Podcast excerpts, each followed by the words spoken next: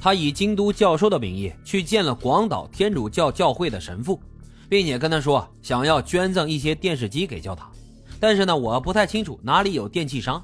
如果你们有熟悉的话，你就给我写一封介绍信，我去买。神父呢，没有丝毫的怀疑，给他写了介绍信之后，西口章就拿着神父写的信，骗取了五台电视机，然后把其中四台典当之后换了八万日元。但是西口章花钱呢，从来都是大手大脚的，八万日元并不经用。这个时候，他就想到了旅馆老板娘藤田家的财物。但是如果问他们要的话，肯定会心生怀疑。于是西口章他就干脆一不做二不休，直接从广岛回来之后，把藤田和他的母亲都给杀害了，并且把所有的财物也给抢走了。在典当行里一共当了是十五万日元。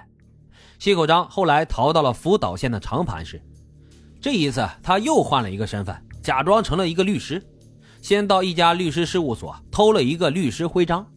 为什么要偷徽章呢？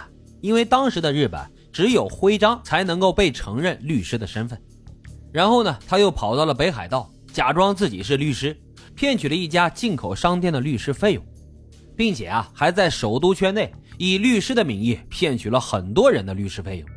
在西口章以律师行骗的过程当中，他盯上了八十一岁的律师神奇梅松。他知道这个神奇梅松啊是一个人，生活呢也比较富裕。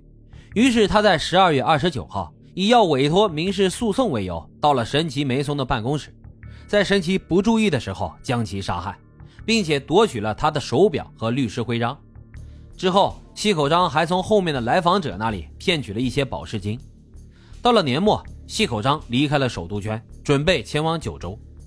到了九州，西口章化名为汶川村角志，声称自己是来自于东京的一名律师。找到了当地在福冈监狱做教化工作的古川泰隆，说要支持他的工作。为什么会找上古川呢？因为西口章以前在福冈服刑的时候曾经看到过古川，因此就记住了他。古川他十分感谢西口章的帮忙，也从来没有怀疑过西口章的一个身份，经常与他商谈到深夜。直到有一天，古川的女儿放学后会来和妈妈说。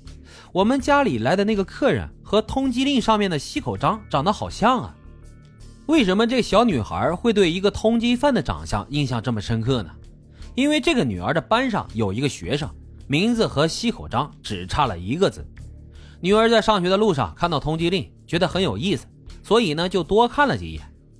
哎呀，这是我们的客人，你这样说太没有礼貌了。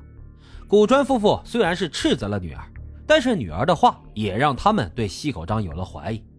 面前这个汶川村角志，不管是从身高还是面貌，都和通缉令上的是一模一样。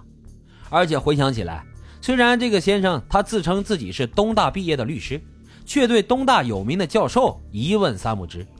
古川的妻子他越想越不安，就赶紧跑到贴着通缉令的地方仔细的看了一看，怎么看都像是家里来的那个客人。于是她连忙跑回家和丈夫商量，如何在不惊动西口章的情况之下保住一家老小的性命。这天晚上对于他们来说是十分煎熬的。他们假装和平时一样与西口章坦然相处。等到晚上西口章睡下之后，赶紧带上孩子来到警察局报案。到此，在西口章杀人、抢劫、逃亡了七十七天之后，终于落网了。一九六六年八月。法院判定西口章死刑。一九七零年十二月十一号，西口章四十四岁被执行了死刑。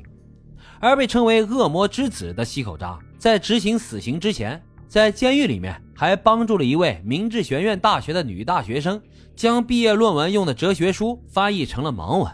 这个工作花了他半年的时间。在完成之后，西口章曾感慨道：“这是他第一次真正为别人认真的做事情。”这个案子在日本当时引起了很大的反响，作家佐木龙三世就曾经以这个案件为题材写了《复仇》，在获得了第七十四届直木奖之后，还被翻拍成了电影。而对于西口章事件的追查，也促成了日本警方出台跨地域重要事件搜查要领，加快了各都道府县之间的协助。好了，西口章的事迹呢，到这儿基本上就讲完了。这个案件的特别之处在哪儿呢？这一般来说，杀人犯和诈骗犯那都是分开的，一个呢是暴力犯罪，一个是脑力犯罪。然而这西口章一个人却同时出现了两种不同类型的犯罪，这个还是比较少见的。而且像犯下他这样罪行的罪犯，一般都是出身贫困，或者是童年时期缺少家人的关心和爱护。但西口章他显然不是这样，从小就家境优渥，父母对他呢也是关心备至，甚至于当时能够进入教会学校读书啊，都是让别人十分眼红的一个事情。然而就是在这样一个环境之下。却滋生出了这样的罪犯，他可以多次进行行骗，毫不犹豫地杀害自己的同事、情人和老人，可以窥见他的内心是有多么的冷酷。好在最后啊，这个警察都抓不到的逃犯被一个小女孩一眼给识破了，得到了应有的惩罚。好了，今天的故事就是这样，感谢大伙儿收听老白茶馆，欢迎大家在评论区积极的留言、订阅、点赞与打赏，咱们下期再会。